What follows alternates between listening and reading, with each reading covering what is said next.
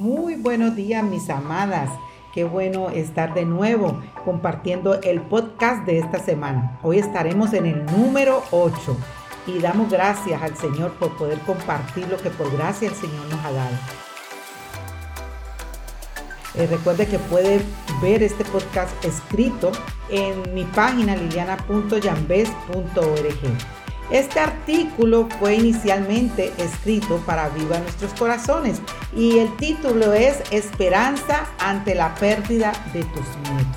Y quisiera en este tiempo primeramente orar y pedirle al Señor de su sabiduría, eh, rendirnos al Señor en este tema que es un tema triste pero que Gracias al Señor eh, tenemos la esperanza eh, en Él y esto nos hace continuar en esos momentos difíciles que en la vida se nos presenta. Así que déjeme orar, déjeme orar eh, por usted que está escuchando en este momento el podcast, por, por nuestros corazones y que el Señor nos ayude en este tiempo. Padre, te alabamos, te bendecimos, te glorificamos, tú siendo un Dios santo, santo, santo, santificado sea tu nombre. Eh, perdona mis faltas, perdona mis pecados, Señor, guárdame de pecados ocultos. Señor, pecados que me quieran controlar, como dice tu palabra, y haz que la meditación de mi corazón y las palabras de mi boca sean de tu agrado, mi roca y mi redentor. Oh Padre Santo, te damos gracias por este tiempo en que podemos compartir tu palabra en determinados temas difíciles que se nos presentan en la vida, pero que contigo, eh, que tenemos la esperanza y con tu palabra, que es nuestro fundamento para continuar viviendo vidas aún en medio de este lado de la gloria, donde va a haber sufrimiento, donde va a haber dolor, eh, nos, nos aferramos a ti. Te damos honor y gloria en este tiempo. Te pido por cada una de las que van a estar escuchando este podcast eh, y para aquellas que quizá no te hayan reconocido, sea un tiempo de arrepentimiento de sus pecados y te reconozcan como Señor y Salvador. Y para aquellas que sí te tenemos y estamos viviendo quizá eh, o hemos vivido un tiempo como es la pérdida de nietos, Señor, en diferentes edades o antes de nacer. Eh, Señor, seas consolando nuestros corazones y mirándote a ti solamente. Te alabamos, te bendecimos y glorificamos tu nombre en el nombre de Jesús. Amén. Bueno, mis amadas, eh, esperanza ante la pérdida de tus nietos. Estamos en tiempos en los que escuchamos constantemente que numerosos países está legalizando el aborto. También oímos noticias de padres que quieren que sus hijos nazcan mientras las madres quieren abortar y finalmente lo consiguen. Como cristianos, esto nos duele pues la palabra de Dios nos enseña desde el momento de la, de la creación lo que somos. Y Dios dijo, hagamos al hombre a nuestra imagen conforme a nuestra semejanza. Génesis 1.26a. Envías tu espíritu, son creados. Salmo 104.30a. El espíritu de Dios me ha hecho y el aliento del Todopoderoso me da vida. Job 33.4.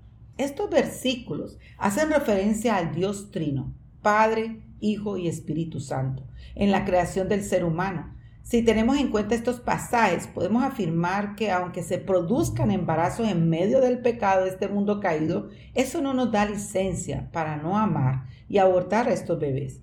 Esto no significa que estamos aprobando el pecado, sino que estamos viendo a una criatura hecha a la semejanza de Dios. ¿Recuerdas cuando quedaste embarazada, tu vientre comenzó a crecer y empezaste a sentir a tu bebé en tu interior. Esta experiencia fue hermosa, emocionante e indescriptible. Por eso, cuando nos enteramos que vamos a ser abuelas, a pesar de cualquier sufrimiento que ese embarazo nos haya podido causar, el hecho de saber que una criatura se está formando a la imagen y semejanza de Dios nos emociona. Cuando esa ilusión desaparece, debido a la pérdida de tu nieto o nieta, ese dolor sumado al dolor de ver a tu hija o nuera pasar por ese sufrimiento nos desbasta. Y muchas veces te preguntarás, ¿por qué tantas mujeres abortan? Pero tu nieto no pudo terminar su formación en las entrañas de su madre.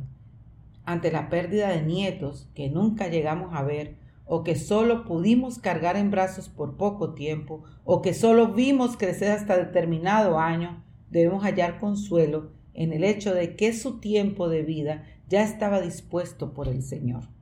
Es por eso que nuestra esperanza debe estar en Él y en su palabra, que todo lo tiene revelado y nos da de la paz en tiempos de sufrimiento, permitiéndonos entender que sus días estaban contados como los de cada persona en esta tierra. Porque tú formaste mis entrañas, me hiciste en el seno de mi madre, te daré gracias, porque asombrosa y maravillosamente he sido hecho. Maravillosas son tus obras, y mi alma lo sabe muy bien. No estaba oculto de ti mi cuerpo, cuando en secreto fui formado y entretejido en las profundidades de la tierra.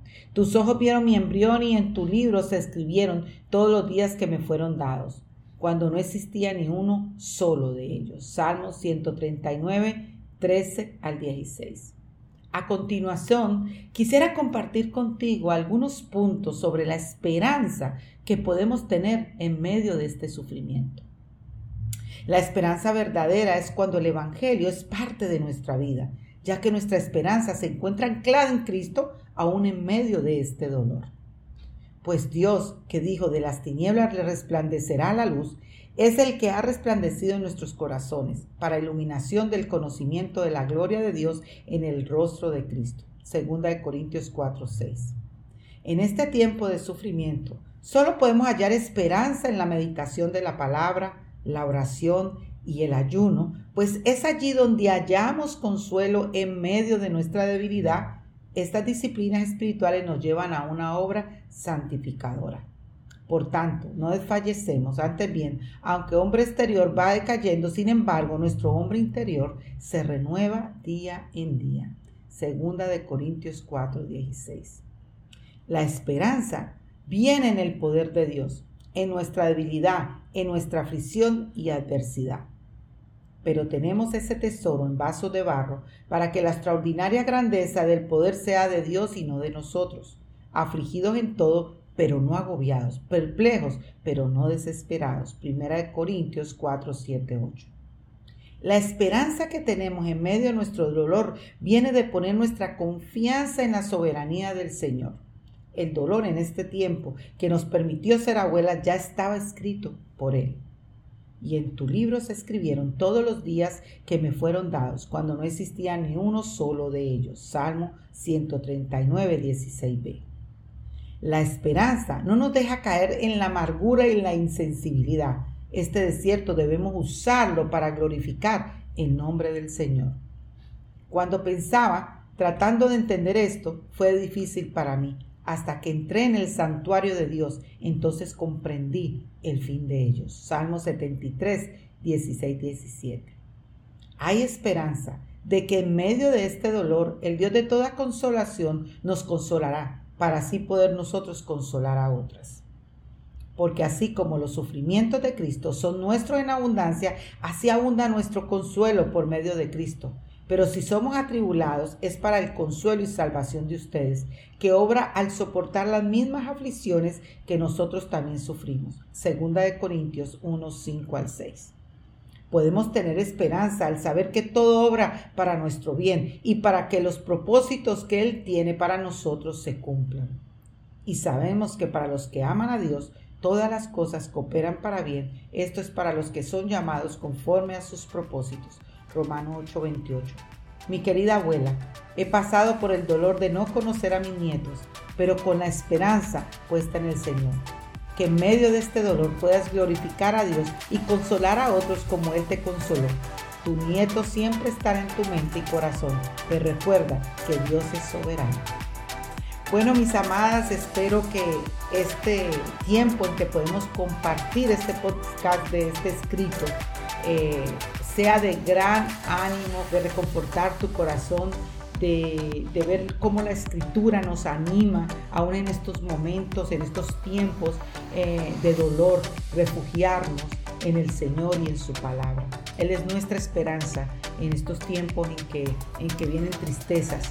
Así que continuamos cada miércoles eh, trayendo estos podcasts que sean de bendición para, para tu vida, para mi vida, recordando principalmente quién es Cristo, eh, recordando principalmente que el fundamento de nosotros debe estar eh, anclado en su palabra y que nuestra esperanza está en Él, simplemente en Él. Gracias al Señor porque podemos tener la Biblia en nuestro idioma en varias versiones. Gracias al Señor porque por su gracia nos escogió desde antes de la fundación del mundo y, es un privilegio hermoso. Así que nos podemos ver próximamente, quizá no ver eh, con una palabra mal usada, eh, pero sí poder escuchar estos tiempos de podcast que es de edificación.